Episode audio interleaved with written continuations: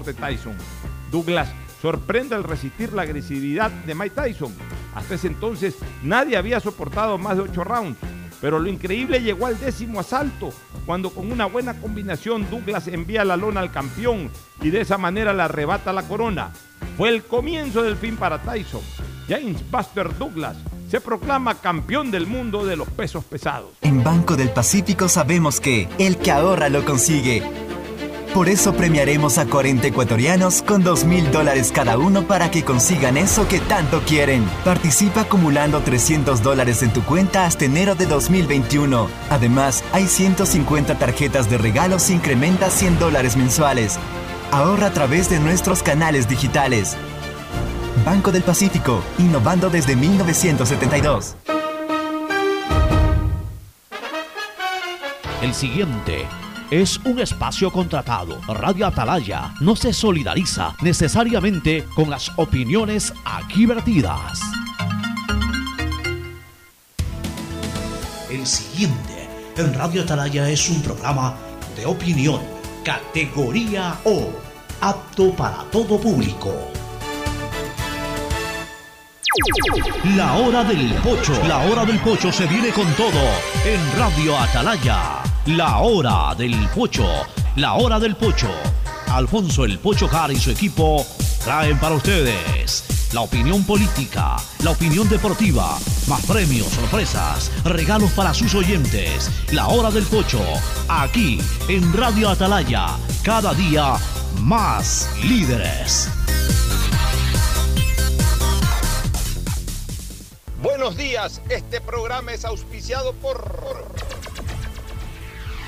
Aceites y Lubricantes Gulf, el aceite de mayor tecnología en el mercado. Disfruta de más cobertura y velocidad con tu paquete prepago de 10 dólares, el único que te da 10 gigas y más llamadas por 30 días. Actívalo en todos los puntos, claro, a nivel nacional. Universidad Católica Santiago de Guayaquil y su plan de educación a distancia, formando siempre líderes. Con el Banco del Pacífico gánate 2 mil dólares, tan solo acumulando 300 dólares hasta enero del 2021. Abre tu cuenta a través de la APP Onboard BDP y empieza a participar.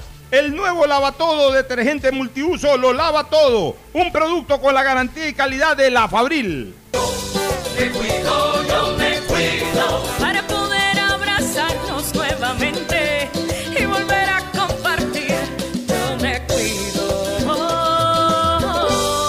Un aporte a la ciudadanía de Seguro Sucre, tu lugar seguro. BIES, el Banco de los Afiliados y Jubilados. Mantenemos soluciones de pago para que las deudas puedan ser cubiertas y los asegurados conserven sus viviendas. Trabajamos para mejorar los canales virtuales. Consultas, pedidos de información y desbloqueo de claves en el 1-800 BIES 7. Evita acudir a los puntos de atención y no te arriesgues al contagio. BIES, Aportamos al futuro. Autorización número 1875. CNE, Elecciones Generales 2021.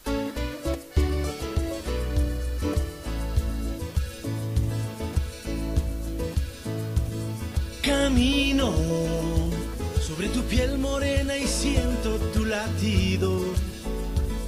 Y miro todo lo bueno que los dos hemos vivido. Razones para estar agradecido. Es lo que somos y lo que siempre hemos sido. Amigos, porque ganamos cuando mucho hemos perdido. Somos lo mismo, porque peleamos contra el mismo enemigo. Yo sigo hasta el final y tú siempre estás conmigo. Pero no nos han vencido.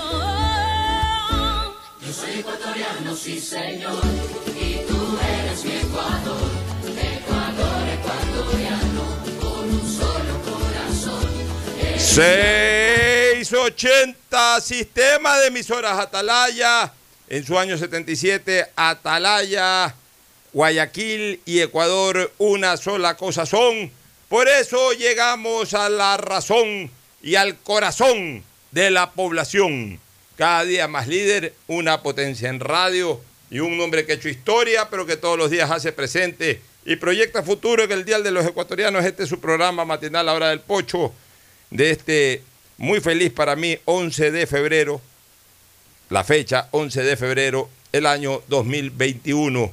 Aquí estamos junto a Fernando del Mundo Flores Marín Ferfloma y por supuesto pues a todos ustedes amigos que están en la sintonía para poder desarrollar una serie de criterios en lo político, social, económico y finalmente deportivo como acostumbramos a hacerlo.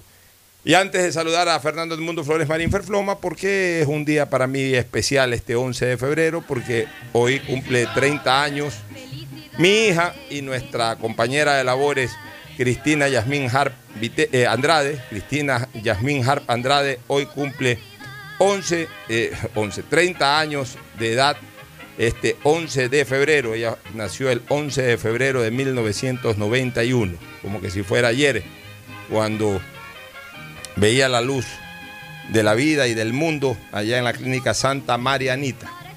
En esa época, eh, generalmente en donde eh, los neonatos veían la luz del mundo era o en el Enrique Sotomayor o en la Santa Marianita, ya también había más atención de las clínicas particulares, la Kennedy, y hasta ahí nomás, hasta ahí nomás. En mi época, por ejemplo, cuando eh, yo vine al mundo, era el Enrique Sotomayor o era la Santa Marianita. De hecho, a mí me tocó eh, llegar al mundo en Enrique Sotomayor, a mi hermana en la Santa Marianita. Bueno, hace 30 años, para bendición nuestra, llegó mi hija un 11 de febrero de 1991 y hoy estoy celebrando a la distancia. Estuvo hasta hace poco, aquí estuvo en el programa hace un par de días atrás. Hoy ya está de regreso junto a su esposo en los Estados Unidos, pero estoy celebrando a la distancia sus 30 años de vida. Así que feliz cumpleaños, hija querida, feliz cumpleaños, compañera de labores aquí en la hora del pocho, Cristina Yasmín Harp Andrade. Ahora sí, el saludo de Fernando Edmundo Flores Marín Ferfloma al país. Fernando, buenos días. Buenos días con todos, buenos días, Pocho. Cristina, un saludo muy, muy especial para ti. Gracias al tercer piso, como se dice. Linda edad, quizá una de las mejores edades que uno vive. Es la década de los 30. Eh, bienvenida a esta, a esta década, Cristina, que ya la pasé hace rato. Pero en todo caso, tengo muchos recuerdos de, esa época de mi vida y creo que es una época maravillosa. Que disfrutes mucho tu día y que disfrutes mucho todo lo que tienes por delante. Así es, mi querido Fernando, muchas gracias por tu saludo a ella. Y es verdad, yo recuerdo que eh, cuando estaba por cumplir 30 años, exactamente eh, eso ocurrió hace casi 25 años, en que cumplí mis 30 años. Yo solía visitar mucho a un gran amigo como es Javier Benedetti Roldós. Lo visitaba con frecuencia para conversar con Javier Benedetti Roldós. Y yo estaba a una semana o a menos de una semana de cumplir los 30 años. Y ahí Javier Benedetti Roldós me dio un consejo.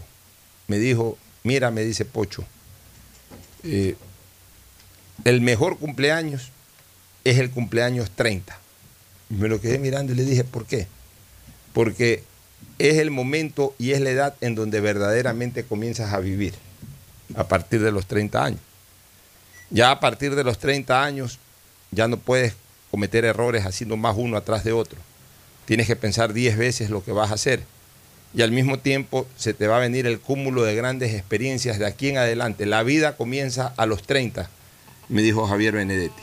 Y no se equivocó porque realmente, y si bien es cierto que yo desde los 18 años trabajo y tengo muchas experiencias eh, personales, laborales, estudiantiles antes de los 30 años, sin embargo quizás los recuerdos más fuertes los tengo a partir de los 30 años.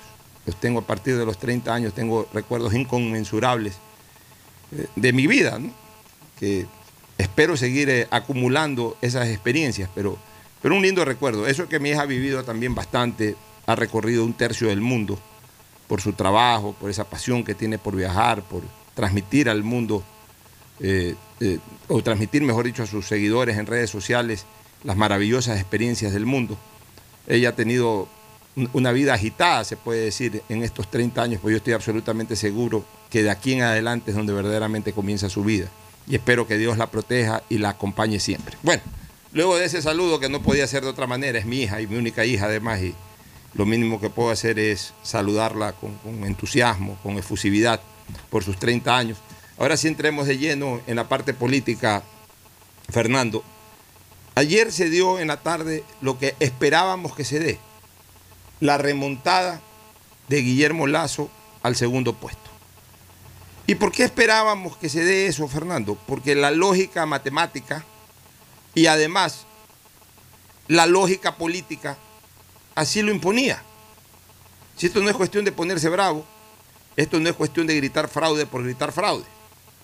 Ayer explicábamos nosotros que al término de, eh, no al término, digamos, ya cerca del final de los escrutinios, observábamos de que nunca Jaco Pérez pudo sacarle una ventaja superior al 1% a Guillermo Lazo, que lo máximo que se distanció fue 0.6, 0.7%. Pero ve, veíamos constantemente de que había una serie de actas rezagadas, no computadas, es decir, cuyos números no entraron nunca a la computadora, por tanto no nos arrojaba, era como que si no se las hubiese tocado, y que en su mayoría eran de Guayas, de Manabí, de Los Ríos y de algunas provincias, en donde contabilizadas las demás actas, en todas ganaba Lazo, en algunos casos como en Guayas 3 a 1, en otros casos eh, 2 a 1, en otros casos un poco menos de 2 a 1, pero en todas ganaba holgadamente Lazo en relación a Yacu Pérez. Por tanto, si es que estaban rezagadas esas actas, en el momento en que esas actas comenzaban a entrar, era absolutamente lógico en lo matemático que Lazo vaya subiendo, vaya cortando la distancia, y esa distancia se fue acortando de 0.7 de 0.7 a 0.5, de 0.5 a 0.3, luego a 0.2, luego a 0.15, luego a 0.12, luego a menos de 0.1, hasta que finalmente se dio la tendencia. Se dio la lógica aritmética de que Lazo termine superando a Yacu Pérez y que ahora incluso comience a incrementar, no mayúsculamente, pero comience a incrementar la diferencia, pero ya esta vez a su favor, en relación al candidato de Pachacuti. O sea, lo que ayer se dio fue una lógica aritmética de un proceso de escrutinio que está en su primera fase. O sea, no es que culminó la primera fase, y esto es importante resaltarlo, no es que culminó la primera fase y culminada la primera fase con resultados a favor de Yacu Pérez, eh, hubo una especie como de reconteo y en los reconteos resulta que de repente lazo aparece sobre Yacu Pérez, como para que puedan decir por ahí que no, que en el reconteo metieron actas, eh, hicieron alguna tránfuga para que eh, Lazo lo pase a Yacu Pérez. No, o sea, estamos todavía en el proceso de contabilidad de votos, de contabilizar los votos. Y si habían actas en los lugares en donde Lazo le ganaba a Yacu Pérez, que no habían sido contabilizadas, pues bueno, cuando ya comenzó a contabilizarse esas actas, lo superó a, a, Pérez en una situación absolutamente lógica desde lo aritmético, desde lo matemático o desde lo estadístico. Ahora viene la otra lógica, Fernando, la lógica política, y que hoy día yo lo he expuesto en un, en, en un tuit, la lógica política. ¿Y cuál es esa lógica política? Que resulta que durante toda la precampaña y la campaña electoral, Lazo siempre estuvo segundo. Durante toda la campaña electoral, todas las encuestas, todas, porque no hubo, eh, por ahí alguna encuesta lo puso a Lazo primero, la de Sedatos, y después ya la propia Sedatos ya lo terminó poniendo a Lazo segundo. De ahí todas las encuestas a Lazo lo pusieron siempre segundo debajo de Andrés Arauz, todas, hay que reconocerlo y decirlo así, porque así fue. Pero todas lo, pusieron a Yacu Pérez tercero, y tercero largo, tercero a 10 puntos de distancia, a 8 puntos de distancia, a 15 puntos de distancia en algunos casos. Todas, absolutamente todas. 10 encuestadoras que hicieron trabajo durante la campaña, las 10 lo pusieron a Yacu Pérez en tercer puesto. Por eso que nosotros insistíamos que era una elección polarizada. Ahora, que las encuestas se equivocaron en posiblemente medir la real dimensión de Yacu Pérez o que Yacu Pérez subió en los últimos 10 días, ya cuando se dejó de hacer encuestas, eso es otra cosa. Eso habría que descubrir qué pasó. Pero en todo caso, Yacu Pérez siempre estuvo tercero y viene el Exipol. Y en el Exipol, Yacu Pérez también es tercero con todas las encuestas, encuestadoras que hicieron Exipol. ¿En dónde aparece Yacu Pérez en segundo puesto? Aparece solamente en el conteo rápido, en la proyección de conteo rápido de votos que hace el Consejo Nacional Electoral, el cual fue cuestionado incluso por un consejero del CNE que señaló de que incluso dieron los resultados sin ni siquiera abarcar el 100% de las actas, no de las actas universales, o sea, de- porque eso es imposible, o sea, eso, eso, eso ya no es conteo rápido, eso ya es conteo lento, que es lo que se ha venido dando, sino que para esto del conteo rápido se establecen, por ejemplo, 2.500 actas, digo yo, 2.500 actas.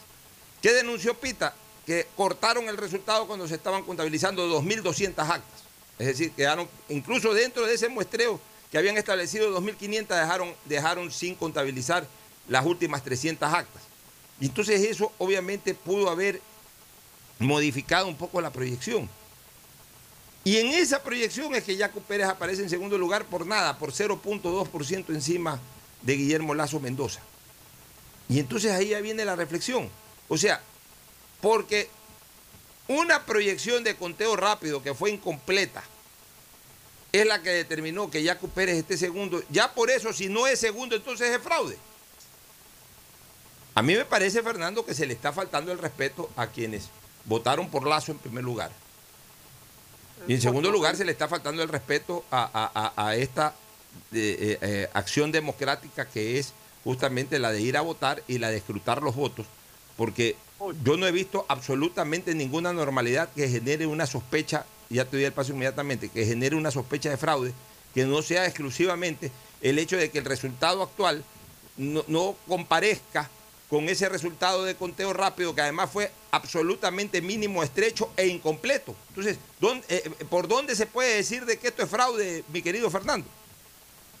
Yo creo que aquí la responsable de esto, como lo puse en un Twitter, la responsable de esto es la señora Diana Tamaín. Es una irresponsabilidad con un conteo rápido que no cumplió con las bases impuestas, por un lado, y que arroja un resultado tan, pero tan apretado, con cifras tan cercanas, dar posiciones, cuando lo que debió haber declarado es un empate técnico en el segundo lugar y que se darán a conocer los resultados una vez que terminen los ejercicios. ¿Por qué lo hizo? No sé, pero realmente es una irresponsabilidad sin nombre lo que hizo. Y esto está, ha generado toda esta de sus casas y ha dado pie a que griten fraude, fraude, fraude, como es costumbre también ya en este país, que cuando las cosas no salen como tú quieres, es fraude. Si tu equipo no queda campeón, ah, porque el otro hizo trampa. Ya tenemos que empezar a, ser más serios y no a siempre tratar de enlodar cuando alguien logra un objetivo que no es el que uno pensaba. Totalmente, totalmente de acuerdo contigo, Fernando. ¿Estamos listos para el Zoom? Este, todavía no, todavía no. Estamos tratando de hacer una conexión de Zoom porque tuvimos que arrancar telefónicamente contigo, Fernando. Estamos tratando de resolver un problema en nuestro sistema informático para poder enviarte la invitación de Zoom y poder hacerlo como habitualmente lo hacemos, con la claridad y con la calidad eh, de siempre. Pero en efecto, o sea, ahí ya no hay tampoco espacio para la polémica, para el conflicto y peor para alterar la normalidad del país. Estamos hablando de un escrutinio que se, que se está recién desarrollando. Se está terminando de contabilizar los votos. Yo siempre analogo muchas de las cosas que pasan en política con el fútbol, porque la gente entiende mucho de fútbol, a veces entiende más de fútbol que de política. Estos señores eh, puede ser comparable. Pocho, perdón un ratito, dile ahí que, que si me puedes poner un poquito más alto tu... Porque te estoy oyendo muy bajo, o sea, no te escucho bien. Ya, ok, perfecto. Ahí ya tienes mi. Espero que ahí ya mi, mi retorno tú estás a través de línea telefónica en este momento, mi retorno sea lo suficientemente audible. ¿Me confirmas si es que ya me estás escuchando bien? Ahí te escucho un poco mejor. Ya, ya mismo vamos a resolver el problema una vez que estemos listos para instalar el Zoom. Pero solamente déjame hacer esta analogía. Y es como que se está disputando un partido decisivo, digamos que una semifinal, no hablemos todavía de una final, entre el equipo Yacu Pérez y el equipo Guillermo Lazo. Pero apliquémoslo a lo futbolístico. Y el equipo Yacu Pérez va ganando hasta el minuto 35 1 a 0. 1 a 0. Hasta el minuto 35 de la segunda etapa. Y resulta que al minuto 36 empata el partido Guillermo Lazo. Y al minuto 38 hace el gol con el que se pone 2 a 1. Y entonces ya eh, viene el director técnico del equipo Yacu Pérez o la hinchada del equipo Yacu Pérez a gritar eh, que le están robando el partido al equipo Yacu Pérez. ¿Por qué le están robando el partido? Dime si el gol fue en offside, el gol del empate, el gol que, que- que viró el resultado fue a través de un penal mal pitado. O sea, di- di- dime una razón por la cual le están robando el partido. Ahora, otra cosa es que terminado el minuto 90, terminado en teoría el partido, no en la práctica, el árbitro, o al minuto 92, no, minuto 93, con descuentos, eh, con los descuentos que se acostumbran a dar, el árbitro no pite el final, sino que lo extienda hasta el minuto 110, 115 sin ninguna justificación y resulta que ahí empata el equipo Guillermo Lazo y ahí da la vuelta el equipo Guillermo Lazo. Ahí se puede decir de repente el director técnico, el hinchada del equipo Yacu Pérez nos robaron el partido. Pues se está jugando el partido.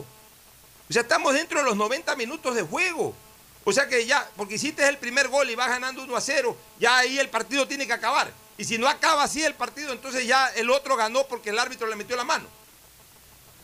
¿Qué que está pasando? ¿Qué que está pasando? Es exactamente lo que está ocurriendo, analogando este ejemplo futbolístico con el tema electoral. El partido se está desarrollando todavía, se están terminando de contar los votos. Simplemente se han contabilizado votos que no fueron contabilizados en su momento. Y, Pocho, no estamos en un momento de que son reclamos presentados por uno o por el otro, no. Es simple y llanamente la contabilización de los votos emitidos que se está terminando de realizar. Así es. Una vez que se terminen y que se den esos resultados, vendrá la etapa de impugnaciones y de reclamos de aquel que se sienta perjudicado o que no se sienta satisfecho con los resultados. Pero tiene que hacerlo dentro de lo que manda la ley, presentando los argumentos y los respaldos a sus denuncias.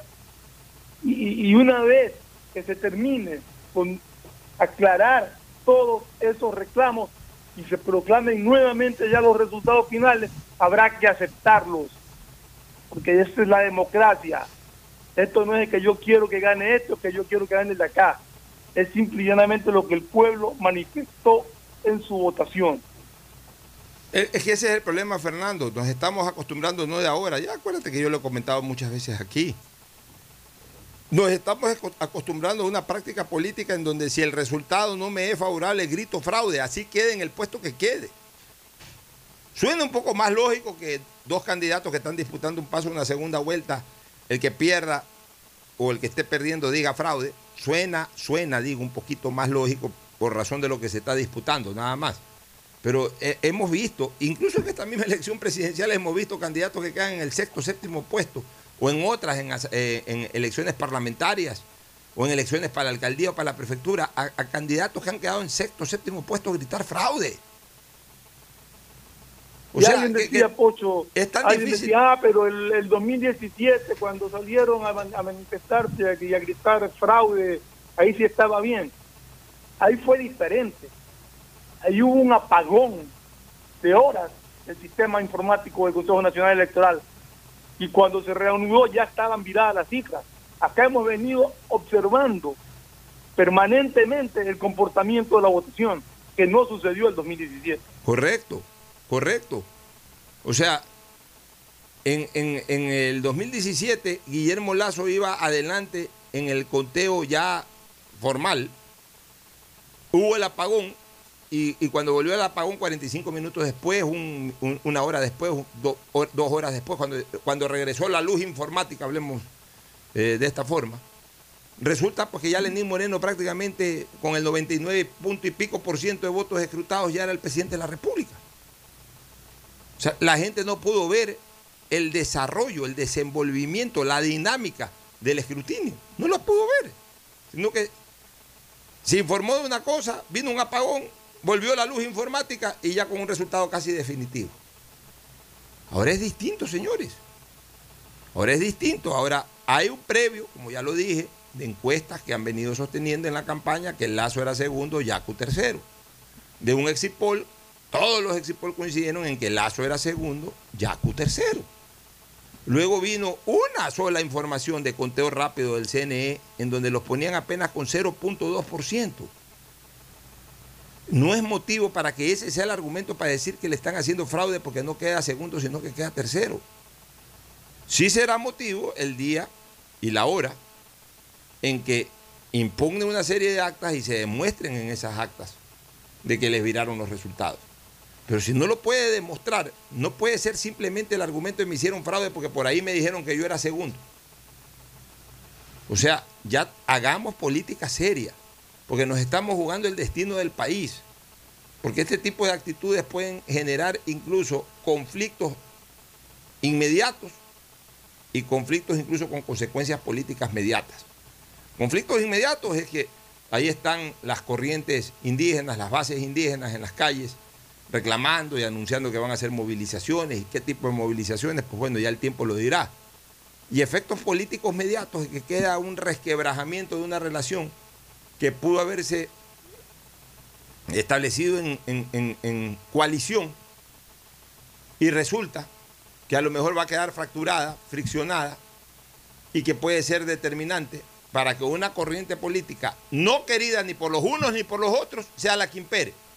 ¿Por qué creen ustedes que estaba desesperado el señor Correa de que eh, eh, eh, finalmente proyectar la idea de que Lazo iba a la segunda vuelta? Por una sencilla razón. Porque Correa sabía matemáticamente que eso iba a ocurrir. Matemáticamente que eso iba a ocurrir. ¿Pero por qué se pronunció? Para crear, para crear justamente la fricción. Para de esa manera tomar de alguna manera partido y causar reacción en el electorado de Pachacute de cara a una segunda vuelta. Porque el electorado de Pachacute, ¿qué va a decir?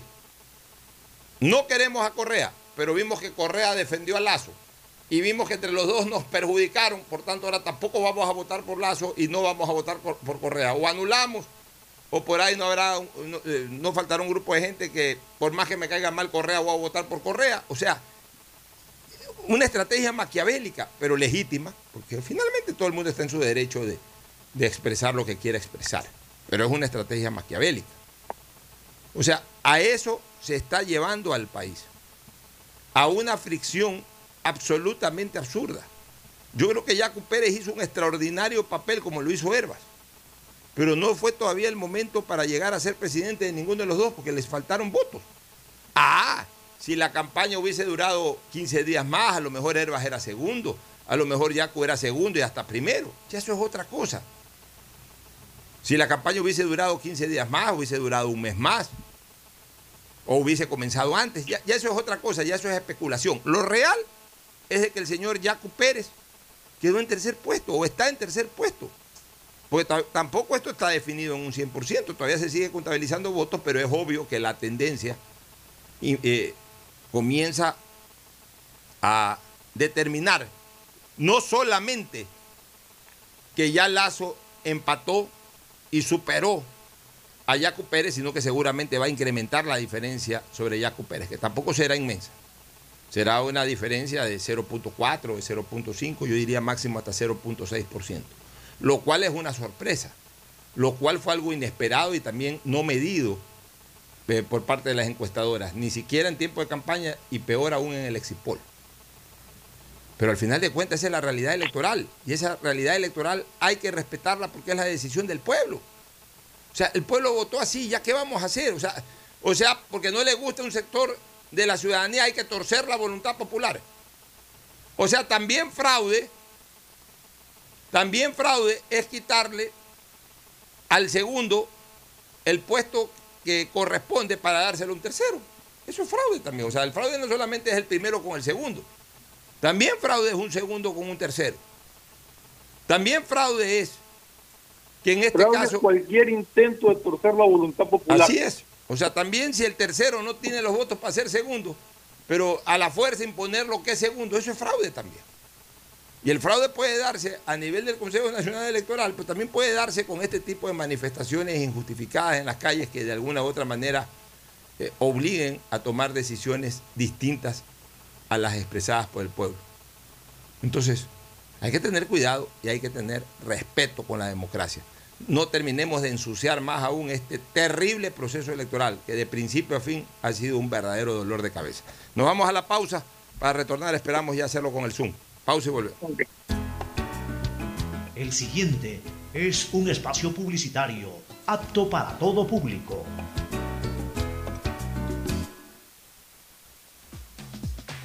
Gracias a nuestra audiencia por su masiva sintonía durante la cobertura del proceso eleccionario que vivimos el domingo 7 de febrero. Ahora, el sistema de emisoras Atalaya se prepara con su personal de periodistas, analistas políticos, informadores y técnicos para llevarles de primera mano el desarrollo de la segunda vuelta electoral en la que los ecuatorianos elegiremos un nuevo presidente de la República. Atalaya, 76 años, apoyando la democracia.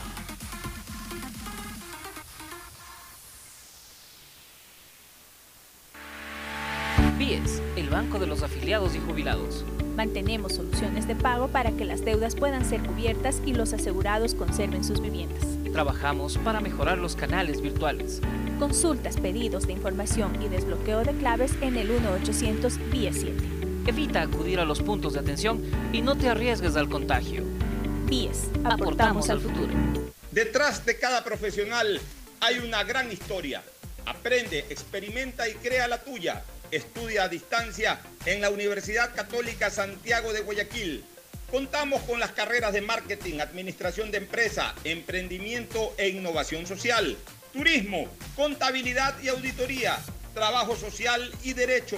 Sistema de educación a distancia de la Universidad Católica Santiago de Guayaquil, formando líderes siempre. Cada vez que escuches el... y siga sonando el... Sabes que el camión recolector de Urbaceo ya se está acercando a tu casa. Porque esta es la nueva canción que te recordará sacar tus desechos a tiempo, para que cumplas tu compromiso con Guayaquil. Y es que cuando todos ponemos de nuestra parte, podemos mantener siempre limpia nuestra ciudad. Guayaquil, compromiso de todos. Urbaceo. Pa, ¿qué es el Guayas? Guayas. Guayas es nuestra provincia. Es el montubio, afro, indígena y mestizo, que hicieron de esta tierra su hogar y hoy la aman tanto como nosotros. Aquí siempre hay un lugar nuevo por visitar, un plato diferente que probar y un paisaje por descubrir. Guayas, la provincia inexplorada. Descúbrela, ámala, vívela, siéntela. Guayas, cuando empiezas a recorrerla, empiezas a amarla. Desde que me cambié a Claro, todo carga rapidísimo. Y yo soy el mejor jugando en línea. Y yo trabajo en casa mientras todos disfrutan, navegando al doble de velocidad. Esta Navidad comparte el regalo de estar conectados. Contrata internet claro de 50 megabytes desde 20 dólares más impuestos y recibe el segundo mes de instalación gratis. Además, puedes financiar una laptop nueva en claro.com.es. Válido del 17 de noviembre del 2020 al 6 de enero del 2021 o hasta agotar stock. Más información, condiciones en claro.com.es. Vecinas, les tengo una noticia increíble. El nuevo lavatodo detergente multiusos lo lava todo. Ropa, pisos y baños. Gracias a sus micropartículas de poder antibacterial más bicarbonato. Vienen dos exquisitas fragancias, floral intenso y limón concentrado. Nuevo lavatodo detergente multiusos. Un solo producto para todo. Pídelo en tu tienda favorita. Cuando no usas mascarilla, alguien muere. Usar mascarillas salva vidas. Que no sea tu culpa. Alcaldía de Guayaquil. Autorización número 0155. CNE, Elecciones Generales 2021. Si quieres estudiar, tener flexibilidad horaria y escoger tu futuro, en la Universidad Católica Santiago de Guayaquil trabajamos por el progreso en la educación, ofreciendo cada día la mejor calidad. Estamos a un clic de distancia. Contamos con las carreras de marketing, administración de empresa, emprendimiento e innovación social, turismo, contabilidad y auditoría, trabajo social y derecho. Sistema de educación a distancia de la Universidad Católica Santiago de Guayaquil, formando líderes siempre. BIES, el Banco de los Afiliados y Jubilados. Mantenemos soluciones de pago para que las deudas puedan ser cubiertas y los asegurados conserven sus viviendas. Trabajamos para mejorar los canales virtuales. Consultas, pedidos de información y desbloqueo de claves en el 1-800-BIES 7. Evita acudir a los puntos de atención y no te arriesgues al contagio. BIES, aportamos al futuro. Hay sonidos que es mejor nunca tener que escuchar. Porque cada motor es diferente. Desde hace 104 años, Lubricantes Cool mantiene la más alta tecnología y calidad en línea de aceites para motores a diésel y gasolina. Está hecho con una fórmula especial para dar excelente protección a todo tipo de motores, evitando el desgaste prematuro de pistones, anillos y árbol de levas, ayudando a mantener limpio el motor y libre de depósitos que se forman por las altas o bajas temperaturas. Dele a su motor lo que se merece. Lubricantes Gulf, la más alta tecnología en lubricación. 104 años preservando la vida de su motor. Lubricantes Gulf. Gulf es más lubricante.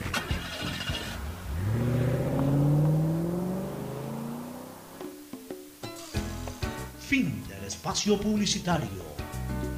Usted está escuchando un programa de opinión, categoría O, apto para todo público.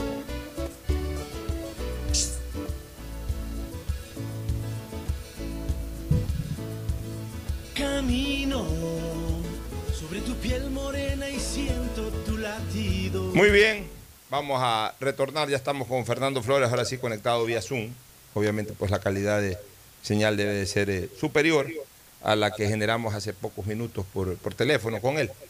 Este, te- tengo de feedback, tengo, un, tengo mi audio que está en retorno, está en retorno en, en mis fonos, así que me lo bajas por favor para poder, eh, para poder trabajar tranquilamente. Ahora sí, Fernando, Sí, eh, eh, estamos bien, ¿no? Estamos haciendo... Sí, eh, sí, ahora te escucho perfecto, te escucho mucho mejor ahora. Ya, muy bien. Así mismo me le subes un par de puntos, por favor, al audio de Fernando. Hagamos un análisis de quienes salieron bien, victoriosos y para quienes fue un fracaso este proceso electoral. Sería importante hacer ese análisis, este, Ferflomo. Comencemos con los que salieron bien, con los que ganaron en este proceso electoral. Hay tres organizaciones políticas que realmente pueden eh, considerar eh, exitosa su participación. Exitosa su participación. La primera, Izquierda Democrática. Para mí la gran ganadora de este proceso electoral. De la nada, de apenas un legislador en la Asamblea, ahora van a tener un bloque de 17, un partido totalmente reivindicado, un partido que ha vuelto a ser una fuerza política nacional, porque la izquierda democrática no solamente que tuvo una muy buena votación con su candidato presidencial, sino que a la vez logró obtener curules en varias provincias del país, inclusive en la costa, en la costa, en la sierra, me parece que también en el oriente. Entonces, realmente la participación de izquierda democrática fue absolutamente exitosa y sorpresiva. El otro movimiento que se reforzó mucho y que sale victorioso de este proceso, más allá de que no logró eh, entrar a la segunda vuelta presidencial, pero que tiene un bloque legislativo de 27 o 28 asambleístas, es Pachacute. Pachacute, para mí, y mira lo que te voy a decir, para mí cosecha, cosecha su actividad de octubre del 2019. Porque, ¿qué es lo que se condenó de octubre del 2019, Fernando? Se condenó los actos vandálicos, que se los atribuyeron más a los correístas. en parte a un, a un, a un ala del sector indígena y a los vándalos de siempre, que, nunca faltan para meterse en estas cosas, para filtrarse y para hacer relajo. Pero no escondamos una realidad de octubre del 2019, que al final de cuentas, cuando el gobierno salió a anunciar un incremento sustancial del precio de los combustibles, en un momento muy duro para la economía nacional, el pueblo se quedó congelado con esa decisión. Y fueron los indígenas los que salieron a protestar y de alguna u otra manera un sector del pueblo ecuatoriano, un importante sector del pueblo ecuatoriano se sintió identificado con esa corriente. O sea, fueron los que salieron a luchar a nombre del pueblo. Y el pueblo de alguna u otra manera les respondió positivamente con su voto en esta elección. No estamos hablando solamente de Yaco Pérez. Estamos hablando de la votación que han sacado los indígenas, especialmente en sus terruños. Hablemos de la Sierra Central y la Sierra Austral. Y algo también, algo importante también en la Sierra Norte, no tanto en Pichincha, porque Pichincha al final de cuentas también fue el epicentro de esos reclamos. Entonces ahí eh, se terminaron dando sentimientos encontrados. Es decir, de gente que estuvo en de acuerdo, pero también gente que estuvo en desacuerdo por, por, los efectos de esa manifestación. Pero en el resto, los eh, indígenas, en este caso su brazo político que es Pachacútec, se revitalizó. Y miren ustedes electoralmente el papel que ha hecho Pachacútec en este proceso electoral. Tiene un bloque de legisladores históricos. Nunca eh, Pachacútec ha tenido más de 12 o más de 13 legisladores y ahora va a tener 27 legisladores. Una cantidad realmente impresionante e importante para ellos. Y de ahí hubo otro grupo o otro movimiento político que de todas maneras, este Fernando, sin llegar a nada del otro mundo, sin embargo, por su ubicación final, quinto puesto, quinto puesto, digamos que se deja ver de la nada, que es este movimiento amigo. Es más, de un nacimiento espurio, este movimiento amigo. Escondieron bien su nacimiento, o no, o como fue un movimiento que no generaba peligro para nadie, nadie lo tocó. Entonces nadie recordó que este movimiento amigo nació del espurio acto este de, este asambleísta Mendoza, que fue su fundador y que a través de- de no enjuiciar a la presidenta del CNE hizo aprobar su movimiento nacional, que se denominó Amigo. Y más bien, el candidato de Amigo, el señor Freile, dejó una buena impresión en el debate y sacó una votación similar a la de Rodas en el año 2013. Y miren ustedes, Rodas avanzó políticamente. Entonces digamos que esta elección deja proyectado al movimiento amigo y lo deja proyectado a su candidato presidencial a Freire. ¿Cuáles son los otros movimientos en donde no hay pérdida, pero tampoco mayor avance? El correísmo, el Partido Social Cristiano y creo. Digamos que salvaron los muebles. Y, y- y aunque parezca paradójico lo que estoy diciendo en razón de que los dos finalistas de la carrera presidencial son de esos, en este momento tenemos que hablar de esas tres organizaciones políticas, porque uno de ellos, Guillermo Lazo, está en alianza, o sea, compromete a las dos, a Creo y al Partido Social Cristiano, y el otro, pues, quedó en primer lugar eh, eh, el movimiento correísta, en este caso Centro Democrático, el- la, Alianza UNES, con su candidato Andrés Arauz. A ver, yo diría que eh, como corriente, la correísta ni gana ni pierde. Clasifica en primer lugar dentro de una franja ya conocida, o sea, no, no creció ni se redujo. Por eso digo, ni gana ni pierde, salvó los muebles, está en lo mismo, 33%.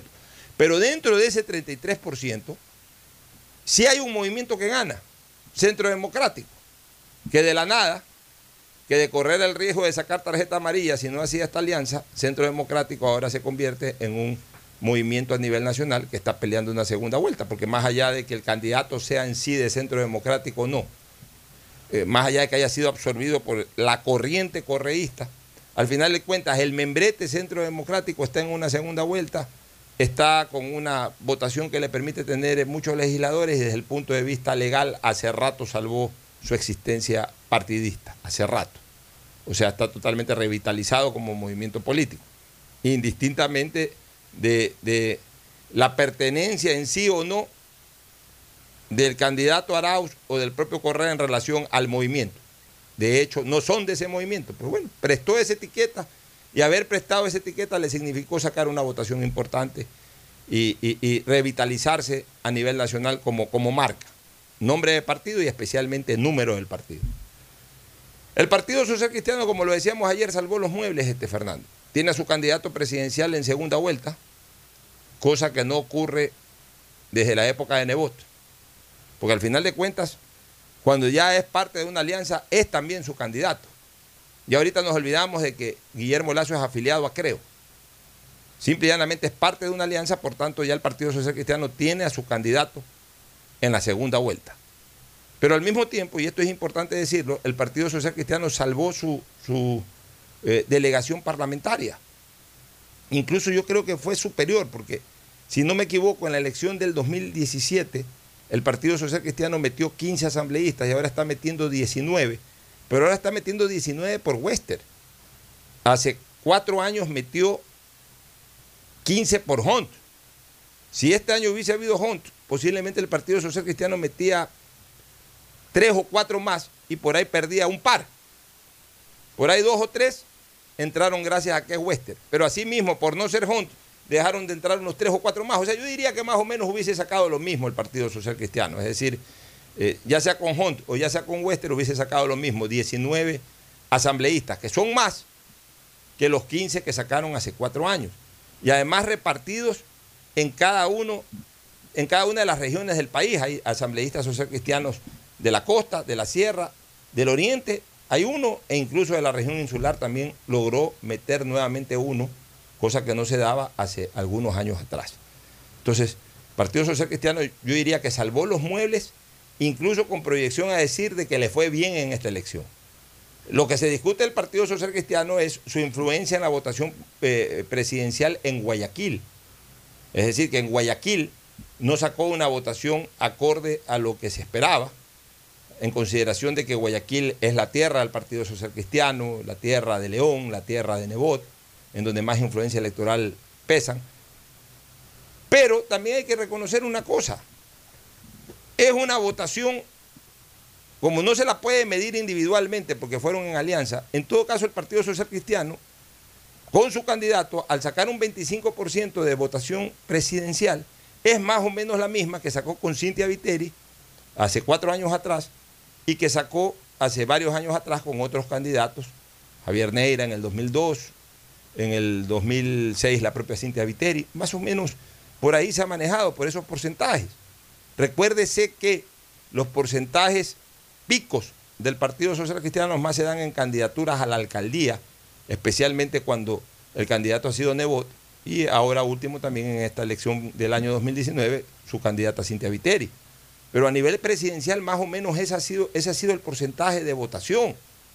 Entonces la gente lo que quería hacer es una suma, una aritmética de lo que, saca, lo que sacó Lazo como Lazo en el 2017 más lo que sacó Viteri como Partido Social Cristiano en el 2017. Entonces la suma de eso tenía que dar aproximadamente cuarenta y pico. No es así.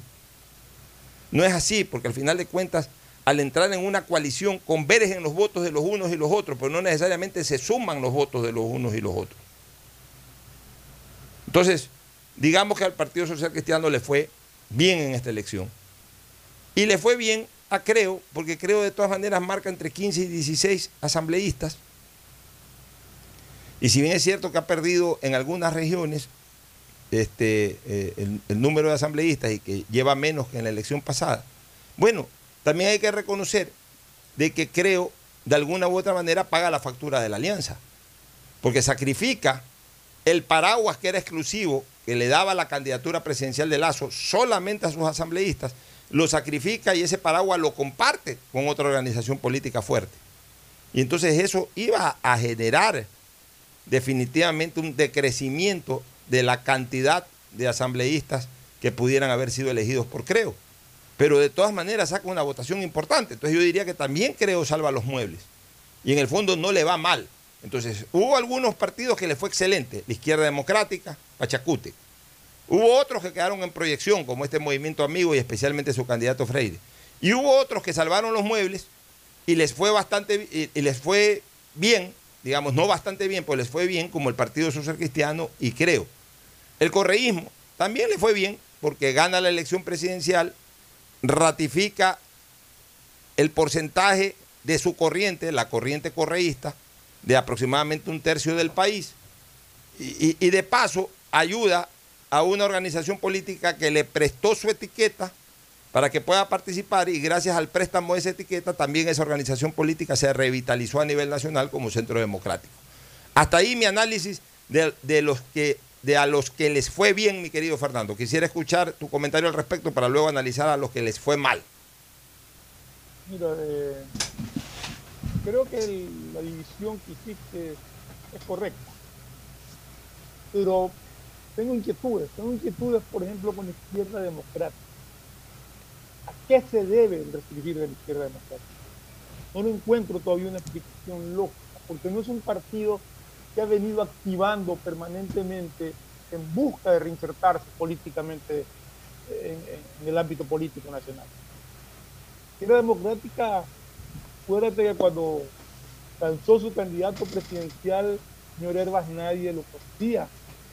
Empezó él a hacer sus cosas en TikTok y todo, y empezó a arrastrar una corriente que yo creo que en su mayoría es de gente joven, que se identificó con él o que lo vio como una alternativa para no votar por, por, por- por los mismos de siempre, como dicen muchos. Encontraron en, en- en Javier Herbas esa, esa opción. Y yo no sé si ese captar de votos de Herbas por su propia identidad, su propia manera de ser, llevó a también a arrastrar votos hacia la izquierda democrática, o si los candidatos que puso izquierda democrática en ciertos sectores provinciales fueron los, eran lo suficientemente fuertes y caudillos en su zona para poder obtener la votación que tuvo. Número de, de asambleístas realmente de izquierda democrática sí es un éxito, definitivamente. Pero mi pregunta va, o mi inquietud va por el lado de como partido político en sí, como fuerza política en sí, más allá del número de legisladores, como fuerza política, como una tendencia, izquierda democrática habrá logrado reinsertarse en la política nacional o simplemente fue resultado de una coyuntura especial. Esa inquietud tengo en cuanto a la izquierda democrática. Pero definitivamente que lo que izquierda democrática ha logrado pues es un éxito. Eso no se lo puede discutir. Lo de Pachacútec, no sé si relacionarlo con, el octubre, porque octubre fue una fecha nefasta que está grabada en la mente de los ecuatorianos, especialmente de los pequeños. Y los cabecillas de ese octubre no estuvieron en la candidatura de Pachacútec. Creo que más es una reacción de, del pueblo indígena y de mucha gente que sin ser de parte de la nacionalidad indígena vio en, esta candidatura de Yacu Pérez una, otra opción también, otra opción que los llevó a, a inclinarse hacia ellos. Que, como te digo,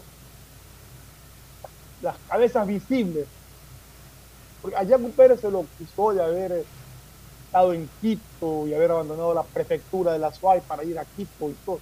Pero realmente las cabezas visibles de ese octubre fueron Vargas e Isa.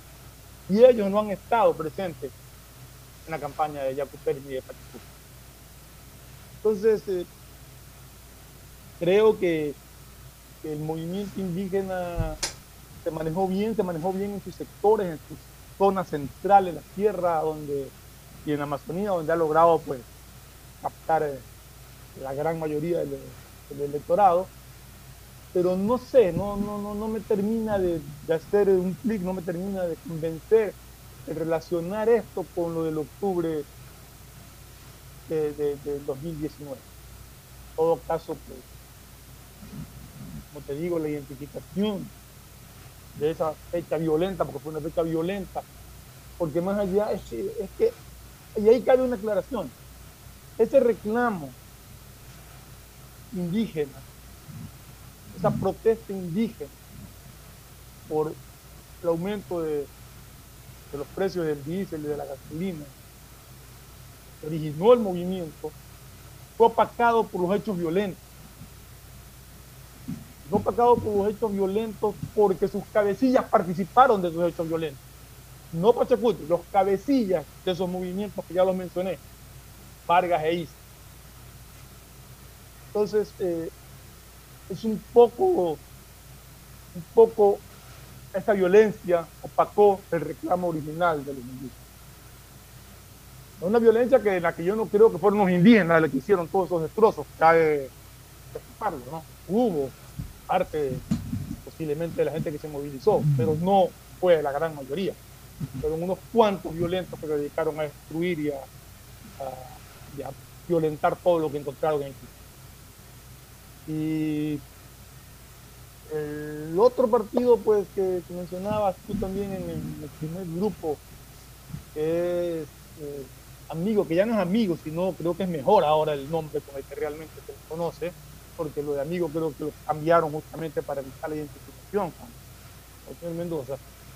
Esta votación de, dos y pico, dos 14, dos 15% que ha obtenido, eh, yo sí ahí sí creo que es mérito único y exclusivo de el señor Freire que en el debate pues demostró mucha cordura, mucha mesura, uh, conocimientos, es decir, proyectó una imagen muy válida y muy positiva. Creo que es mérito de él, eh, ya pues estará en él ver cómo encamina su futuro político. No creo que tenga nada que ver ahí el movimiento en sí, sino exclusivamente el candidato que tuvo el movimiento. Eso en cuanto a los tres primeros que mencionaste.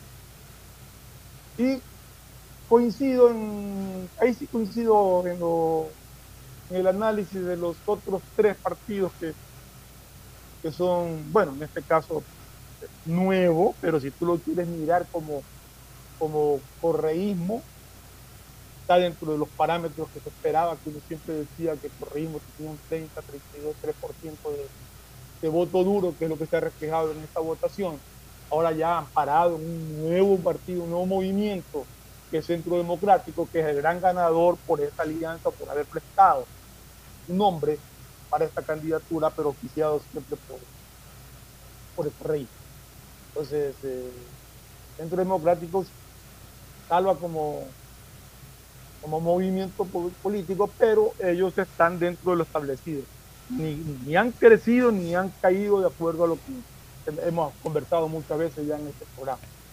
Y en el análisis de social cristianismo y de creo, es correcto, quizás creo tenía mejores expectativas en cuanto a número de asambleístas, pero, como bien dijiste, el paraguas presidencial abarcaba a los dos partidos en este caso y, había alguna, alguna factura que pagar. Pero en todo caso tampoco se puede considerar como un fracaso, yo creo que están también sin haber logrado un triunfo rotundo, sin haber crecido en, sus expectativas, tampoco que están en un papel, eh, no podemos decir que han caído tampoco dentro de lo que se esperaba. Sea, ese es el, análisis de estos seis movimientos hasta ahora que, que mencionaste. Muy bien, solamente una última reflexión sobre el tema del correísmo eh, Ferfloma y amigos oyentes, para irnos a la pausa y retornar ahora al análisis de, aquellos que se cayeron en, esta elección presidencial, en esta elección general, que abarca elección presidencial y también para la Asamblea. El correísmo quedó estático. Al correísmo no le podemos decir de que fue una elección, por eso yo, yo, yo la califiqué el día lunes de agridulce, no de una elección dulce, por más que haya quedado en primer puesto su candidato, porque sí tiene su condimento agrio también, que es el no poder, el no haber podido superar los límites ya establecidos o ya cantados o ya medidos del correísmo. Eh, Pocho, interrumpo un ratito. Eh, creo que, es más, es la primera vez que obtiene menos del 35% en una primera vuelta. O sea, ha, ha bajado mucho en relación, por ejemplo, al 2017 en que tuvo 39.50. Y antes ganaba en primera vuelta. Eh, exacto, y antes ganaba en primera vuelta. Ahora pues se ha quedado en un 32 y medio más o menos, máximo llegará al 33, si es que llega. yo creo que va a estar entre el 32.70 y 32.80. O sea, el correísmo en primera vuelta apenas ha logrado, apenas ha logrado un 5% más del Correa desconocido que arrancó de tres o de cuatro puntos en el año 2006. Eso es lo que... ha- O sea, después de tanto, apenas tiene un poquito más. De aquel Correa de primera vuelta del 2006, que creo que sacó un 27% en, primera vuelta en el año 2006. Ya vamos, de- después de la pausa voy a entrar al Google, o en medio de la pausa voy a entrar al Google para ver cuál fue el porcentaje de Correa en primera vuelta el año 2006. Que no fue, ayúdame si puedes, este, Fabricio. Entra a Google, elecciones 2006, y que me deje exactamente el porcentaje de primera vuelta de Correa. Eso es lo que ha crecido, o sea, apenas ha podido crecer un 5% más en relación a esa votación, pero que en lectura real es una reducción de haber superado el 50%, haber superado largamente el 40% en las elecciones del 2009 y del 2013, e incluso haber, haberse reducido del 39 algo por ciento que sacó en las elecciones del 2017. Es decir, el correísmo finalmente se acorraló en las mediciones que se le hicieron y de ahí no pudo superarlas, de ahí no pudo pasarlas. Ah, hay mucha gente que puede decir sí, pero es que después de tremenda persecución, entre comillas, a Correa, o de, todos los procesos que tuvo que pasar Correa, o de todo lo que se dijo de Correa, pero también desde el punto de vista político, aquello puede ser favorable. Y Correa manejó el concepto de una persecución. Correa victimizó toda la situación que se dio alrededor de él y de su estantería política para justamente llegar al corazón de la gente. Y por eso lo que... Ahora acordémonos, Pocho, de que en ese entonces también, cuando tenía esas votaciones, él era el dueño absoluto del Consejo Nacional Electoral y de todos los poderes. ¿no? Así es, 10 puntos es lo que eh, eh, sacó más ahora Arauz en relación a Correa en el año 2006. Me, me acaba de confirmar Fabricio Pareja, 22.84, ahora está más o menos en 32 puntos algo. 10 puntos más. Pero era un Correa que comenzó de, de, de 3, pues, de 2, de, de, 4. Acá estamos hablando de que es un correísmo que mínimo comenzó del 39 punto algo por ciento con que eh, Lenín Moreno estampó su presencia en segunda, en segunda fase o en segunda vuelta el año 2017. Es decir, ha habido una reducción del correísmo, pero todavía sigue siendo una fuerza importante y ha ganado primera vuelta. Por eso es agridulce el resultado correísta. O sea, siguen siendo una fuerza importante, pero con techo bajo de crecimiento. Por eso es que es vulnerable en segunda vuelta, aún con la diferencia de casi 10 puntos o de 11 o 12 puntos que tiene sobre su inmediato seguidor, que al día de hoy es Guillermo Lazo. Sin embargo, sigue siendo una corriente vulnerable por el techo bajo, salvo que la campaña eh, de segunda vuelta eh, de su adversario no logre enchufar con justamente estos criterios que permitan que ese techo del el correísmo se mantenga bajo y no crezca. Porque si no logra enchufar esa campaña de segunda vuelta de su adversario y deja crecer a su eh, rival, que en este caso es el señor Arauz, entonces obviamente pues ahí eh, la cosa cambia totalmente.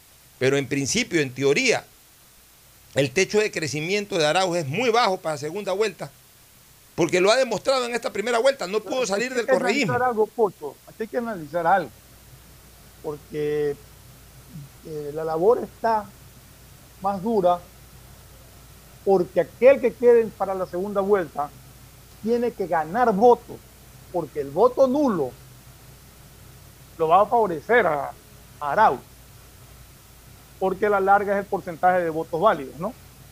Así es, o sea, hay que ganar votos. Y hay que ganar votos, y, hay que y, lograr que la gente vote por la opción.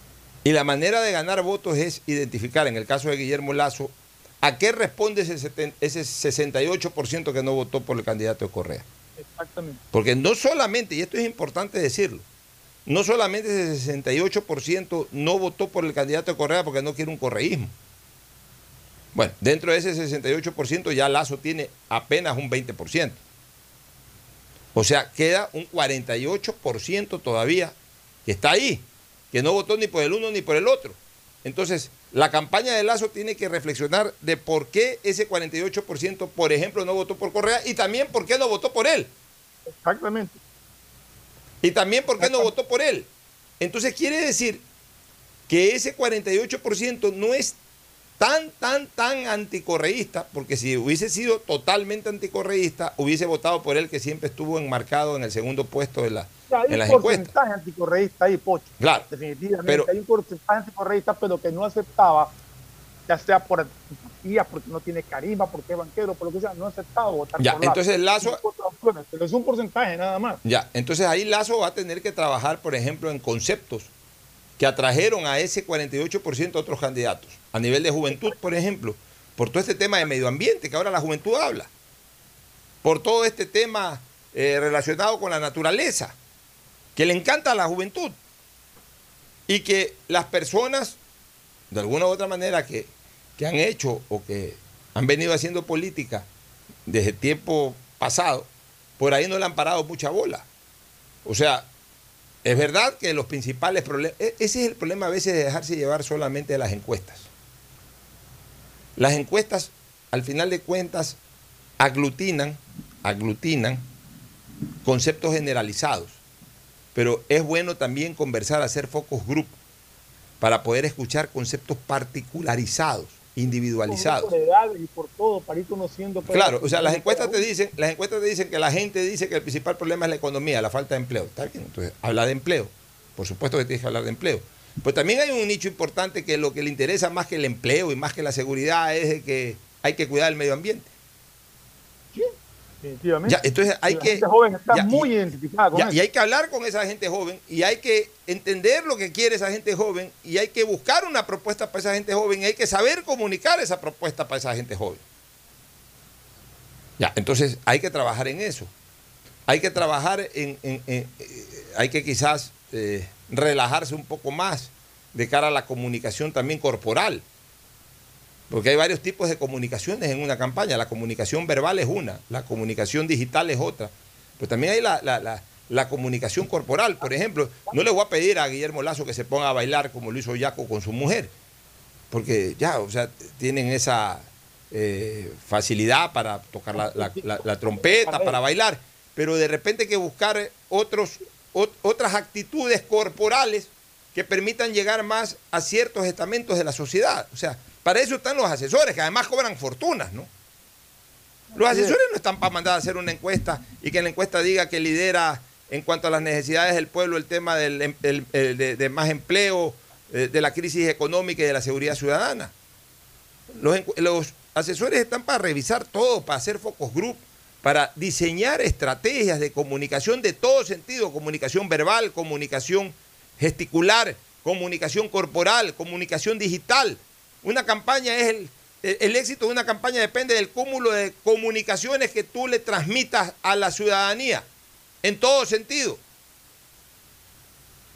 Entonces, esa es una de las cosas, o una de las tareas bravas que tiene la campaña de Guillermo Lazo para la segunda vuelta, que tiene que obviamente revisar. Él tiene que ver cómo conquista ese 48% que está votado ahí para la segunda vuelta. Y lo primero que va a tener que hacer es ver cómo amortiguar los efectos de esta crisis de, o esta disputa por el segundo puesto.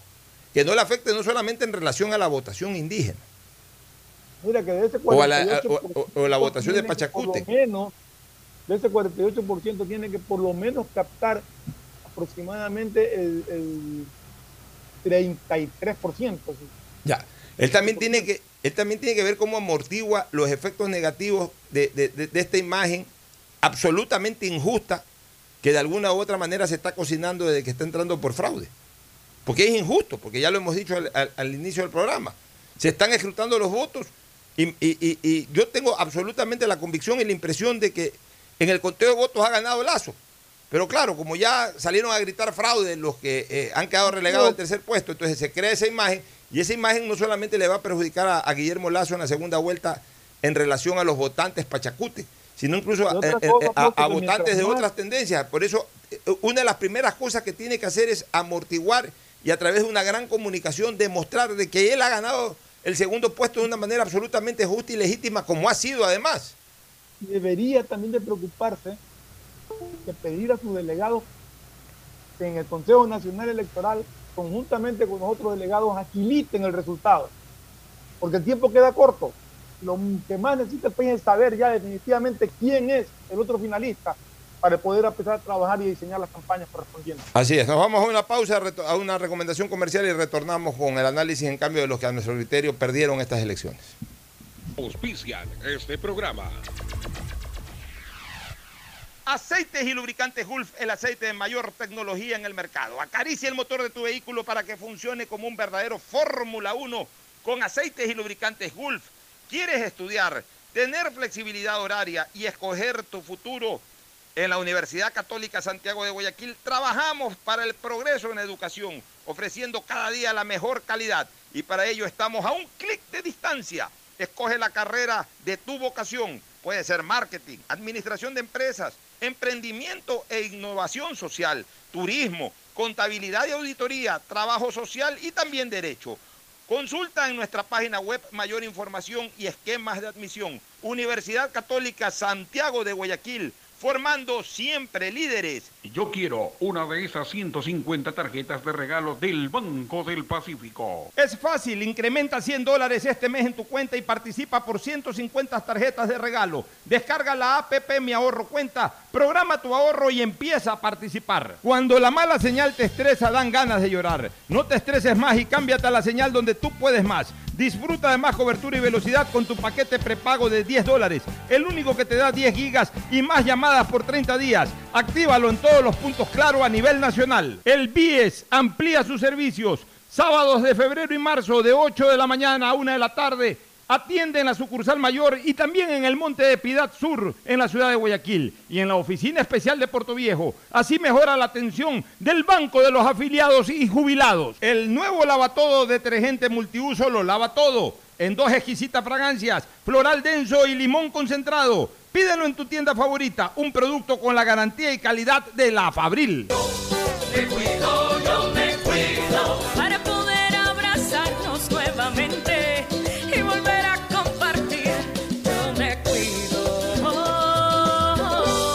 Un aporte a la ciudadanía de Seguro Sucre, tu lugar seguro. Estamos en la hora del pocho.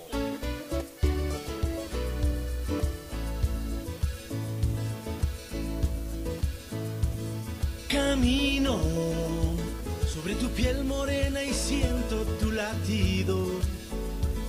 Y bueno que los dos hemos vivido. Bueno, retornamos, este, Fernando. Vamos ahora a los perdedores de esta contienda electoral. Crónica de una muerte anunciada, como siempre se señala, ¿no? Y nosotros lo veníamos advirtiendo de dos años acá.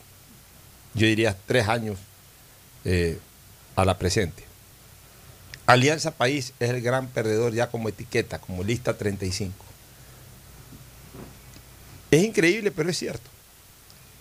Yo te digo con absoluta sinceridad, claro que todo esto coadyuvó con, el, el distanciamiento y la enemistad posterior entre Rafael Correa y, y Lenín Moreno. Pero hasta hace unos cinco años atrás era difícil avisorar la muerte política de Alianza País. Es que lo vivimos, Fernando.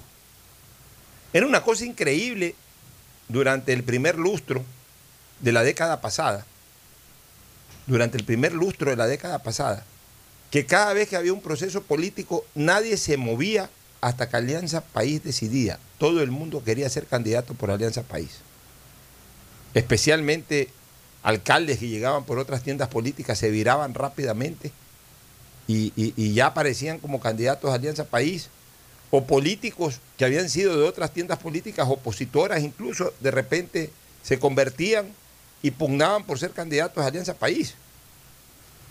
Y hasta, y a diferencia de lo que ocurrió ahora, hasta dos o tres semanas antes de que se inscriban candidatos, nadie, los partidos políticos no tenían candidatos.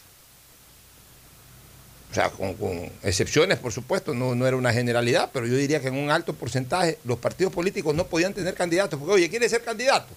No, decían, no, porque estoy ahí, metí carpeta en Alianza País, déjame ver qué me dicen en Alianza País. ¿O quiere ser candidato? No, hermano, yo no me voy a pelear con Alianza País, no me voy a pelear con- con el gobierno de Correa. Nadie quería ser candidato por un lado, o en segundo lugar todos querían ser candidatos, pero por Alianza País. Y solamente cuando en Alianza País les decían que no, algunos que quedaban resentidos o con ganas de participar políticamente, terminaban aceptando la candidatura por otra etiqueta.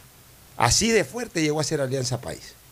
Pero con lo que pasó, nosotros ya advertíamos hace, hace tres años, incluso hasta sentenciamos, de que daba la impresión de que una de las pretensiones del presidente Moreno era sepultar Alianza País, o sea, hacer una especie del sepulturero de Alianza País, y terminó siendo lo que nosotros advertimos aquí hace tres años. O sea, el presidente Moreno, que llegó a la presidencia y que decidió ejercer una presidencia absolutamente independizada de disciplinas partidistas o de intereses partidistas, gobernó como persona, no gobernó como líder de partido, a pesar de que asumió la presidencia y nunca la dejó, la presidencia de Alianza País.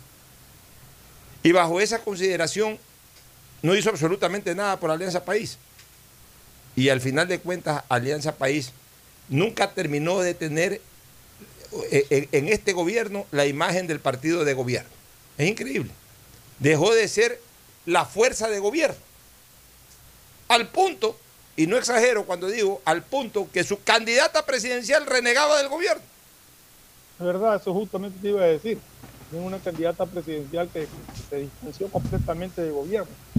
Pero es algo que yo advertí desde el comienzo, Pocho. ¿Te acuerdas cuando yo decía que me parecía inconcebible? Mientras en Francia el presidente renunciaba al partido para poder ejercer la presidencia de la República, acá el presidente electo de la República pasaba a asumir la presidencia de su partido político, que para mí fue un error que no podía darse. Se dio. Y ahí advertíamos entonces lo que tú dijiste, de que iban a sepultar a Alianza País partido político. Es que el presidente al final decidió ejercer la presidencia, Exacto. obviamente absorber el costo y la quemadura de- de- del ejercicio del poder, y al mismo tiempo el momento en que se iba a su casa se iba llevando la etiqueta y la iba dejando por ahí desechable en algún sitio. Increíble, pero cierto. O sea, un movimiento con tanta fuerza política hasta hace pocos años atrás, hoy ha virtualmente desaparecido. Alianza País no pone un asambleísta partido en dos. Un asambleísta. O sea, ni uno. No llegó ni al 2% en la elección presidencial. En la elección presidencial no llegó al, al 2% y en la elección parlamentaria tampoco. Eh, o, o creo que llegó al 2.75% en la elección parlamentaria, o sea, menos del 5%. En otras palabras, futbolísticamente hablando, y no tan futbolísticamente hablando, porque eso consta en el Código de la Democracia, recibe tarjeta amarilla después de este proceso. O sea, Alianza País con tarjeta amarilla.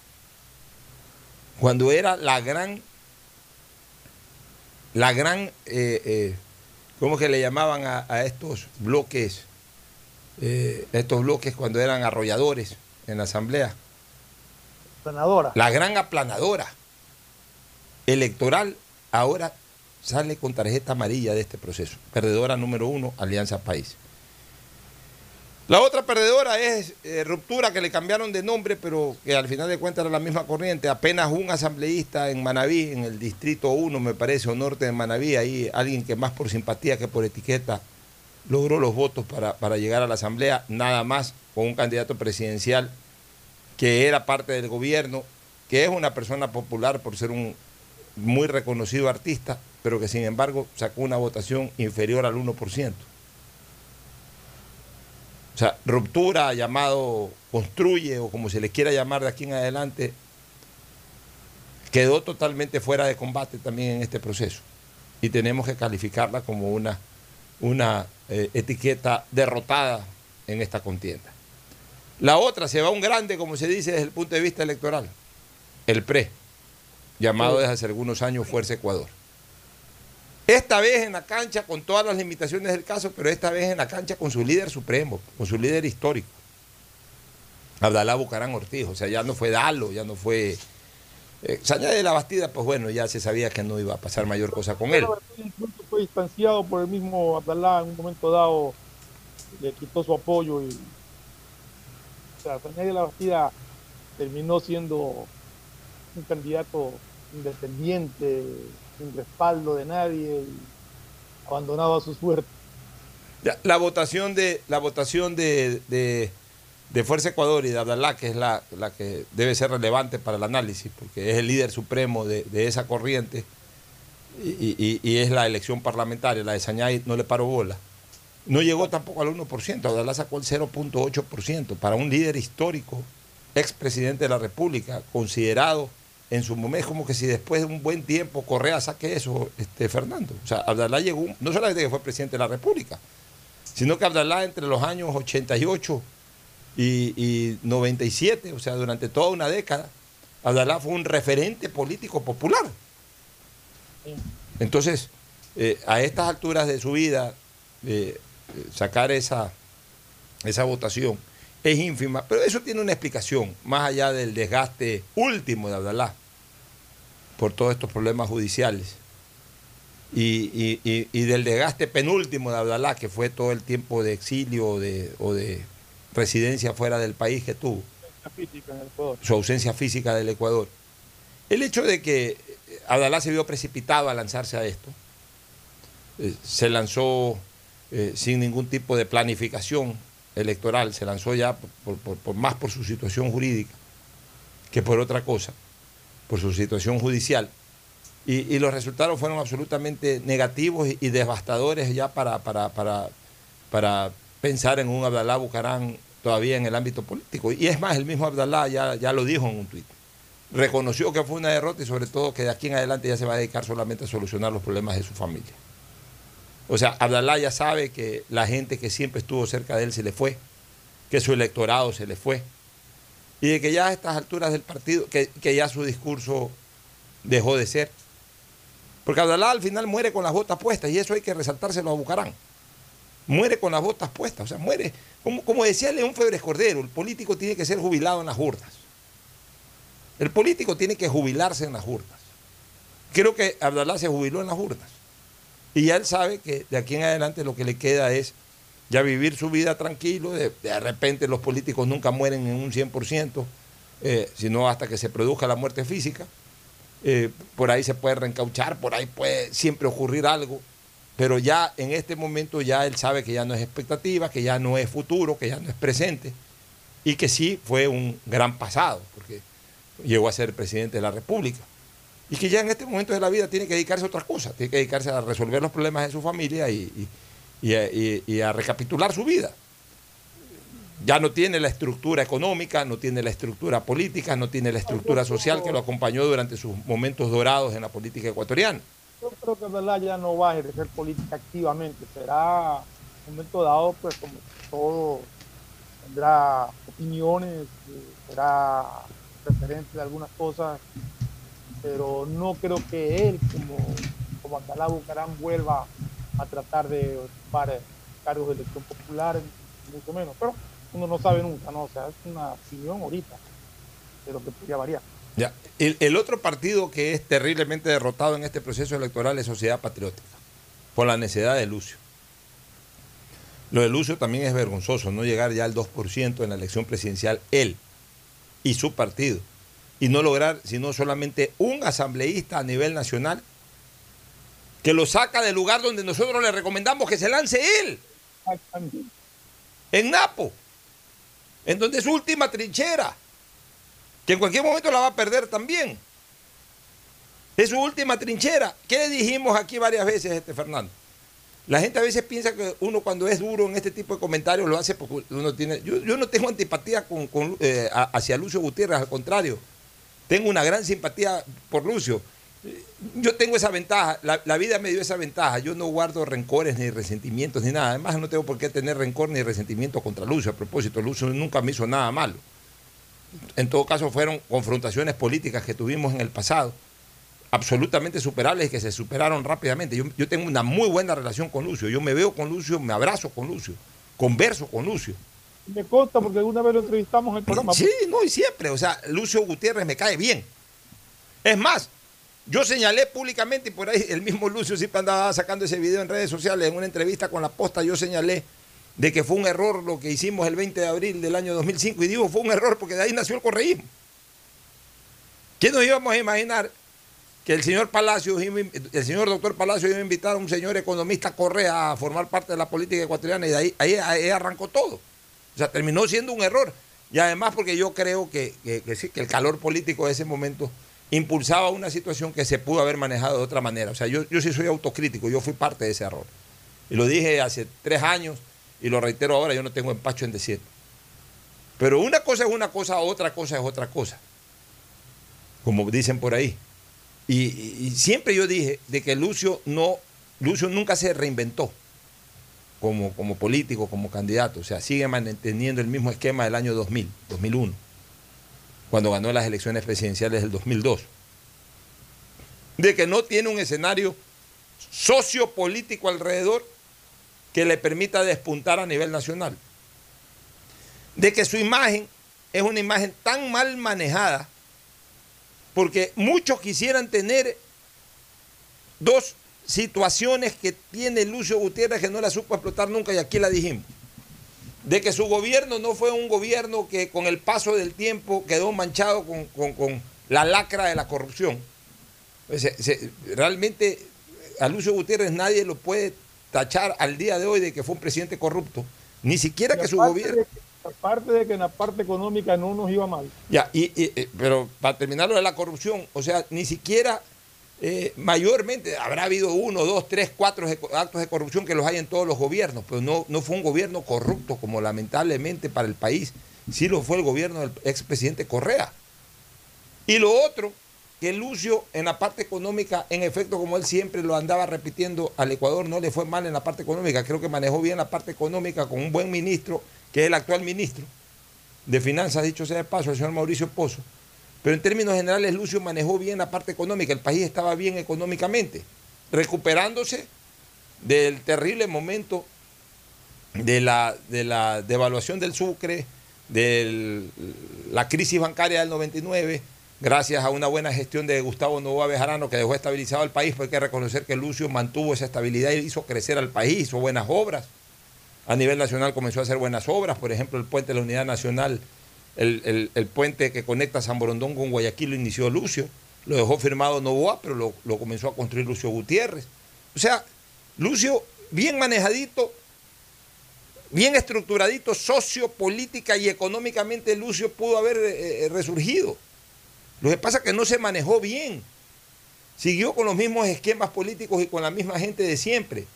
O con gente que no varió mucho en relación a la gente que lo acompañó siempre.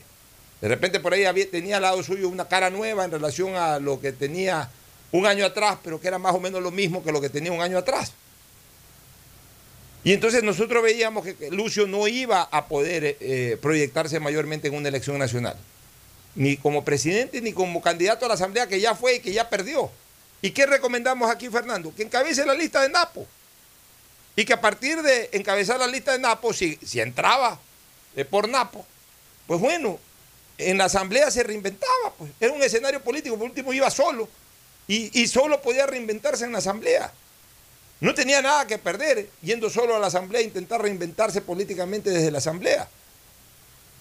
Ya si no ganaba la curul ya eh, siendo candidato por Napo, ahí sí que ya no se lanza nada más. Pues. Y de hecho, su candidato ganó, es el único que entra por sociedad patriótica, que bien pudo haber ocupado él el puesto, o la mujer.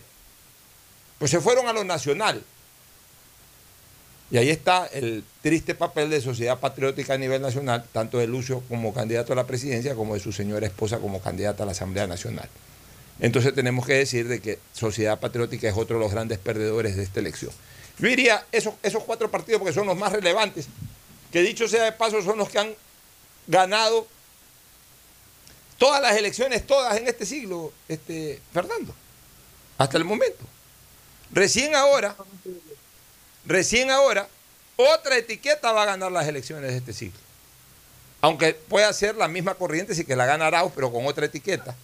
O obvia- obviamente, pues si la gana Lazo, otra etiqueta. Pero de ahí, ¿quiénes han ganado las elecciones del siglo XXI? Sociedad Patriótica y de ahí en adelante, elecciones, estoy hablando siempre, siempre, este, eh, Alianza País. Y esas dos etiquetas están dentro de las grandes perdedoras, casi sepultadas en este proceso electoral. Y ahí tienes que agregarle otra fuerte que hemos mencionado, el PRE, que cambió de nombre, pero que esencialmente es lo mismo, este, hoy llamado Fuerza Ecuador, que fue la que ganó en el año 1996, hace 25 años. Ese es el panorama que deja esta elección, este, Fernando. No sé si tienes algún comentario final al respecto. No, o sea, yo creo que el análisis ha sido correcto de- en cuanto a los grandes perdedores. eh, realmente Izquierda Democrática, perdón, este, eh, Alianza País, era la crónica de una muerte anunciada, como lo dijimos muchas veces. Y, Lucio perdió una gran oportunidad de poder, como dice, reintentarse desde... Yo creo que la desesperación por, por ya gané una vez, sí puedo ir otra vez, sin darse cuenta de que las circunstancias eran completamente distintas, lo, lo terminó haciendo cometer errores a Lucio. Nos vamos a una recomendación comercial, a una pausa comercial y volvemos. El siguiente es un espacio publicitario apto para todo público.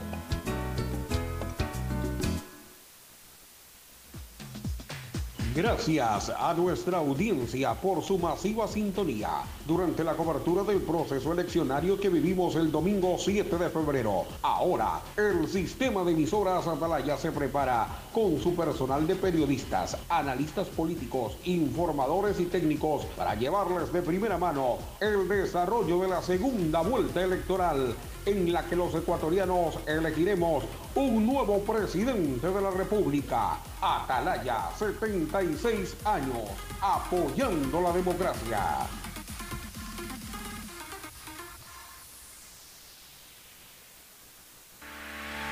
BIES, el banco de los afiliados y jubilados. Mantenemos soluciones de pago para que las deudas puedan ser cubiertas y los asegurados conserven sus viviendas. Trabajamos para mejorar los canales virtuales. Consultas, pedidos de información y desbloqueo de claves en el 1-800 BIES 7. Evita acudir a los puntos de atención y no te arriesgues al contagio. BIES, aportamos al futuro. Detrás de cada profesional hay una gran historia. Aprende, experimenta y crea la tuya. Estudia a distancia en la Universidad Católica Santiago de Guayaquil. Contamos con las carreras de marketing, administración de empresa, emprendimiento e innovación social, turismo, contabilidad y auditoría, trabajo social y derecho.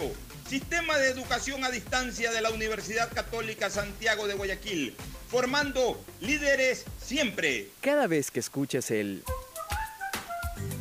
y siga sonando el... Sabes que el camión recolector de Urbaceo ya se está acercando a tu casa. Porque esta es la nueva canción que te recordará sacar tus desechos a tiempo, para que cumplas tu compromiso con Guayaquil. Y es que cuando todos ponemos de nuestra parte, podemos mantener siempre limpia nuestra ciudad. Guayaquil, compromiso de todos. Urbaceo. Pa, ¿qué es el Guayas? Guayas. Guayas es nuestra provincia.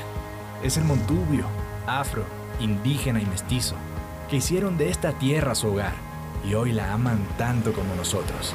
Aquí siempre hay un lugar nuevo por visitar, un plato diferente que probar y un paisaje por descubrir. Guayas, la provincia inexplorada. Descúbrela, ámala, vívela, siéntela. Guayas, cuando empiezas a recorrerla, empiezas a amarla.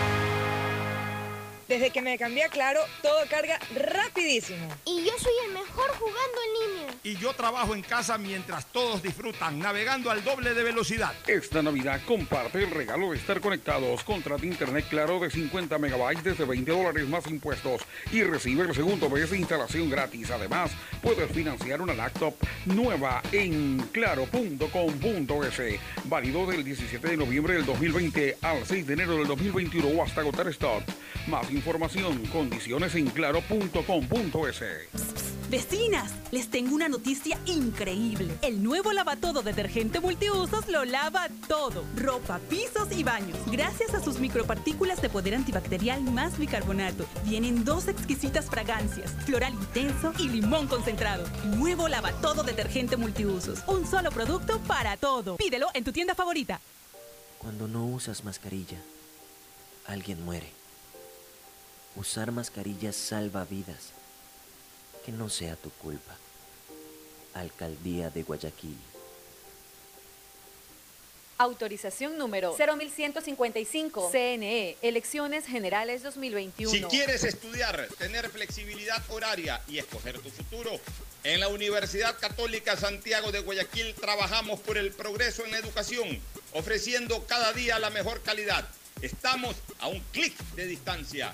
Contamos con las carreras de marketing, administración de empresa, emprendimiento e innovación social, turismo, contabilidad y auditoría, trabajo social y derecho. Sistema de Educación a Distancia de la Universidad Católica Santiago de Guayaquil, formando líderes siempre. BIES, el banco de los afiliados y jubilados.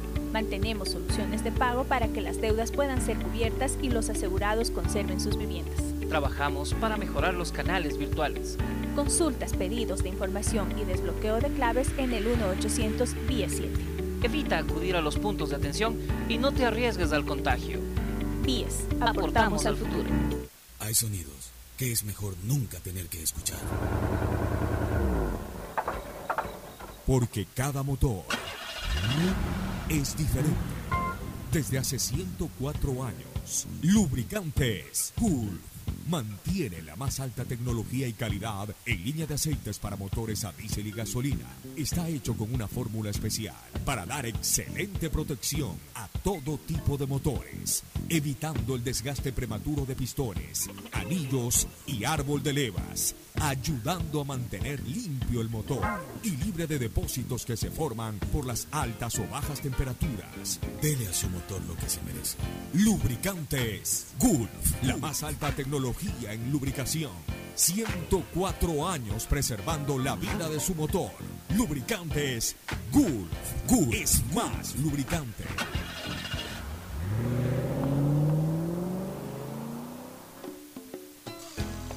Fin espacio publicitario. Usted está escuchando un programa de opinión, categoría O, apto para todo público. Hoy en el deporte llega gracias al auspicio de Banco del Pacífico. 11 de febrero de 1990 en Tokio, Japón, se enfrentan por el título mundial de los pesos pesados el imbatible e invicto Mike Tyson, poseedor del cinturón con el poco conocido y vulnerable James Buster Douglas. Las apuestas marcaban un favoritismo de 20 a 1 a favor de Tyson.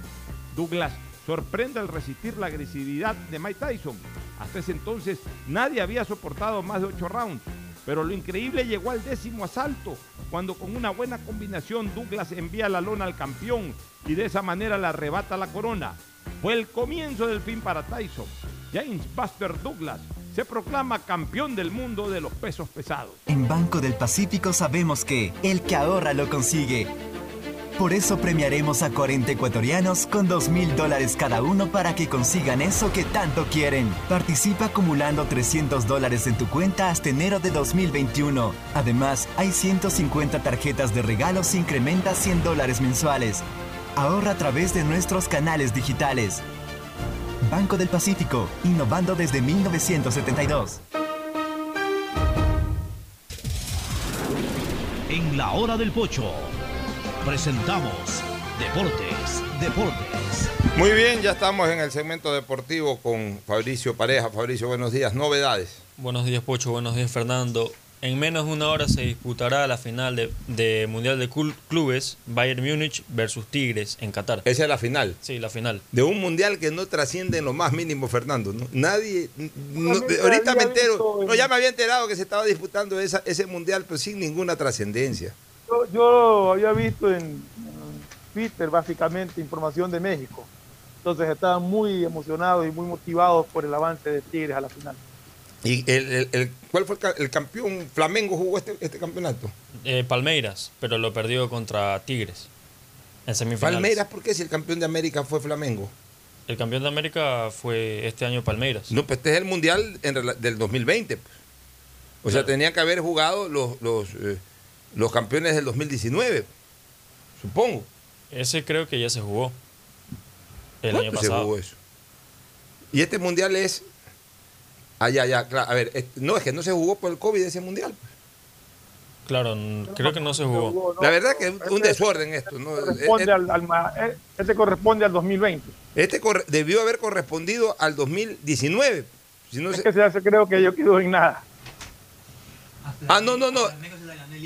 No, no, no, no, claro, no, no, no, perdón, eh, eh, es verdad, aquí ahí me corrige. No, el 2019 no hubo COVID, ahí, claro, el Flamengo, el Flamengo, este fue el del, el del 2020 y la Copa Libertadores recién culminó, pues por eso es que, Claro, que te- lo que pasa es que te confundiste, pero terminó recién. claro, que recién terminó la Copa Libertadores del 2020, claro, este, este corresponde al, al, al, a- al 2020, por eso es que juega el Bayern Múnich, que fue campeón de la Champions 2020, y el Palmeiras. sin ninguna trascendencia. Tiene que cambiar esto del Mundial de Fútbol de Interclubes. Y Yo creo que se puede jugar todos los años, pero tiene que jugarse bajo otro formato. y Tigres tiene al ecuatoriano Jordan Sierra, que es titular en Tigres. Bueno, qué bueno. Va a jugar la final. Sí, la final. Mira tú, Jordan Sierra va a jugar la final de Interclubes. Mundial, increíble. Este, Otra novedad. Moisés Caicedo por primera vez está en la plantilla del Bridgestone en la Premier League. Ayer estaba viendo justamente. estuvo en el banco, ¿no? En un partido. Sí, ayer, justamente. A- Ayer, a- justamente yo estaba revisando esto de Moisés Caicedo. Dios quiera que este muchacho pueda jugar de titular. Porque sería terrible que este, este chico pierda ritmo después del tremendo eh, eh, papel que ha hecho eh, en, en los primeros cuatro partidos eliminatorias. De repente hubiese sido bueno que siga jugando en el mismo Independiente del Valle un año más. Que se siga consolidando, que siga teniendo creo- minutos en cancha. Cuidado. Yo creo que va a tener oportunidades porque el técnico había dicho que no lo iba a convocar porque estaba en un proceso de adaptación. Y sin embargo lo convocó. Aquí están las palabras textuales del, del director técnico Potter. Se ¿Qué dijo quedará Potter? con nosotros y lo ayudaremos a que se adapte de la mejor manera. Pero ojalá que lo haga jugar. Lo más importante es que juegue. Bueno, Aunque no sea titular, pero que juegue. decir que piensa tomar en cuenta. Claro, que juegue, que juegue. Ese chico lo que necesita es jugar y el fútbol ecuatoriano necesita que ese chico juegue. ¿Alguna otra novedad antes de irnos a una última recomendación comercial? Transfer Market calcula que 207 millones es el valor del mercado de la Liga Pro. Barcelona es el que tiene mayor cantidad, 23.5 millones. Liga de Quito segundo con 24. punto- 24 no, 22.4 millones. Y tercero AML con 16.5 millones. En el fondo somos una liga pobre. Porque ese es el presupuesto de un equipo de fútbol medianamente importante en Europa. Hasta puede ser un, un jugador que cueste eso. Por eso, pero hablemos de que a nivel de, no de, de liga en total, o sea, de, de- de- de todo, de todos los equipos que constituyen el torneo, en este caso la Liga Pro. En Europa de repente puede ser el presupuesto de un Sevilla, puede ser el presupuesto de un Valladolid. 2-0. Vamos a ver si le alcanza para al Barça. Tiene como remontar este, la que- Copa del Rey, pues. ¿Quién le ganó al Barça? El Sevilla. Sevilla. ¿En, la, en, en- en final o en semifinal? En, ¿cuándo, cuándo fue? ¿En semifinal o...? Me parece que es semifinal ayer, sí. en semifinal de Copa del Ya Rey. ganó Bueno, 2 a 0. nos vamos a una recomendación comercial final, ya volvemos. Auspician este programa. Aceites y lubricantes Gulf, el aceite de mayor tecnología en el mercado. Acaricia el motor de tu vehículo para que funcione como un verdadero Fórmula 1 con aceites y lubricantes Gulf. ¿Quieres estudiar, tener flexibilidad horaria y escoger tu futuro? En la Universidad Católica Santiago de Guayaquil trabajamos para el progreso en educación, ofreciendo cada día la mejor calidad. Y para ello estamos a un clic de distancia. Escoge la carrera de tu vocación. Puede ser marketing, administración de empresas, emprendimiento e innovación social, turismo, contabilidad y auditoría, trabajo social y también derecho. Consulta en nuestra página web mayor información y esquemas de admisión. Universidad Católica Santiago de Guayaquil, formando siempre líderes. Yo quiero una de esas 150 tarjetas de regalo del Banco del Pacífico. Es fácil, incrementa 100 dólares este mes en tu cuenta y participa por 150 tarjetas de regalo. Descarga la APP Mi Ahorro Cuenta, programa tu ahorro y empieza a participar. Cuando la mala señal te estresa, dan ganas de llorar. No te estreses más y cámbiate a la señal donde tú puedes más. Disfruta de más cobertura y velocidad con tu paquete prepago de 10 dólares, el único que te da 10 gigas y más llamadas por 30 días. Actívalo en todos los puntos claro a nivel nacional. El BIES amplía sus servicios. Sábados de febrero y marzo de 8 de la mañana a 1 de la tarde. Atiende en la sucursal mayor y también en el Monte de Piedad Sur, en la ciudad de Guayaquil, y en la oficina especial de Puerto Viejo. Así mejora la atención del Banco de los Afiliados y Jubilados. El nuevo lavatodo detergente multiuso lo lava todo, en dos exquisitas fragancias, floral denso y limón concentrado. Pídelo en tu tienda favorita, un producto con la garantía y calidad de la Fabril.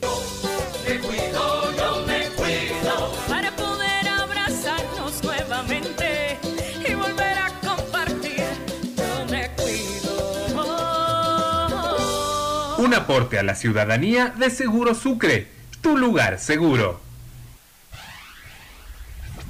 Estamos en la hora del pocho. Tierra que me invitas a soñar. Qué bonito verte florecer. Guayas, tú eres colores, olores, sabores. Eres campo y eres arrozal. Puerto, fuerza y oportunidad. Junto a tu gente diversa, Guayas renaces. Inmensa.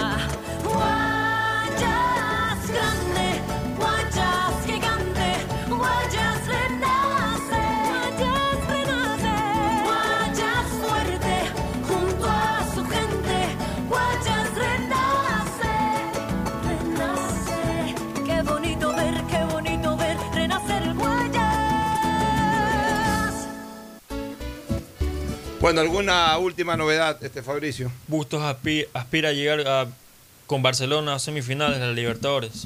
No debe de ponerse metas eh, públicas el, el señor eh, director técnico Fabián Bustos. Él tiene un equipo para pelear y para ratificar eh, el título en este año 2021. O sea, él puede pelear el título sin ningún problema porque este es un equipo superior, creo yo, al que quedó campeón en el 2020. Por ende puede pelear el bicampeonato.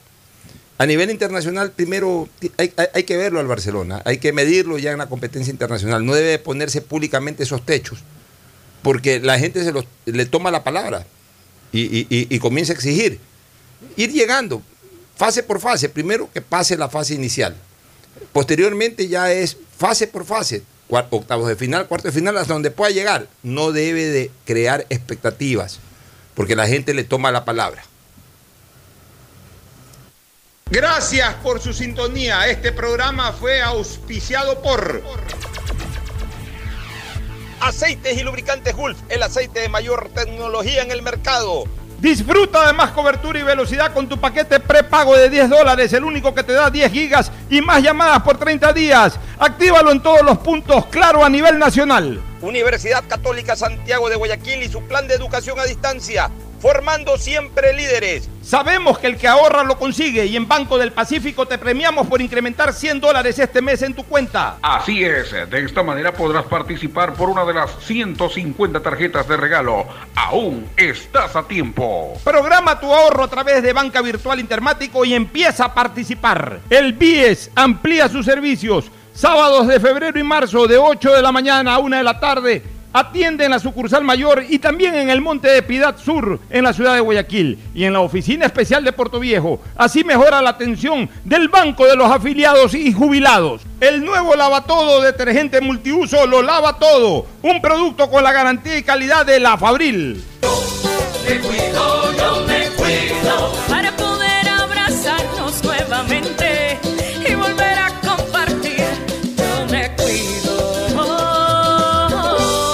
Un aporte a la ciudadanía de Seguro Sucre, tu lugar seguro. Pa, ¿qué es el Guayas? Guayas. Guayas es nuestra provincia. Es el montubio, afro, indígena y mestizo, que hicieron de esta tierra su hogar y hoy la aman tanto como nosotros. Aquí siempre hay un lugar nuevo por visitar, un plato diferente que probar y un paisaje por descubrir. Guayas, la provincia inexplorada. Descúbrela, ámala, vívela, siéntela. Guayas, cuando empiezas a recorrerla, empiezas a amarla. Este fue un espacio contratado. Radio Atalaya no se solidariza necesariamente con las opiniones aquí vertidas. Hoy en el deporte llega gracias al auspicio de Banco del Pacífico. 11 de febrero de 1990 en Tokio, Japón, se enfrentan por el título mundial de los pesos pesados el imbatible e invicto Mike Tyson, poseedor del cinturón, con el poco conocido y vulnerable James Buster Douglas. Las apuestas marcaban un favoritismo de 20 a 1 a favor de Tyson. Douglas sorprende al resistir la agresividad de Mike Tyson. Hasta ese entonces nadie había soportado más de 8 rounds. Pero lo increíble llegó al décimo asalto, cuando con una buena combinación Douglas envía la lona al campeón y de esa manera le arrebata la corona. Fue el comienzo del fin para Tyson. James Buster Douglas se proclama campeón del mundo de los pesos pesados. En Banco del Pacífico sabemos que el que ahorra lo consigue. Por eso premiaremos a 40 ecuatorianos con 2 mil dólares cada uno para que consigan eso que tanto quieren. Participa acumulando 300 dólares en tu cuenta hasta enero de 2021. Además, hay 150 tarjetas de regalos incrementa 100 dólares mensuales. Ahorra a través de nuestros canales digitales. Banco del Pacífico, innovando desde 1972. Ataraya, noticias, deportes y opinión.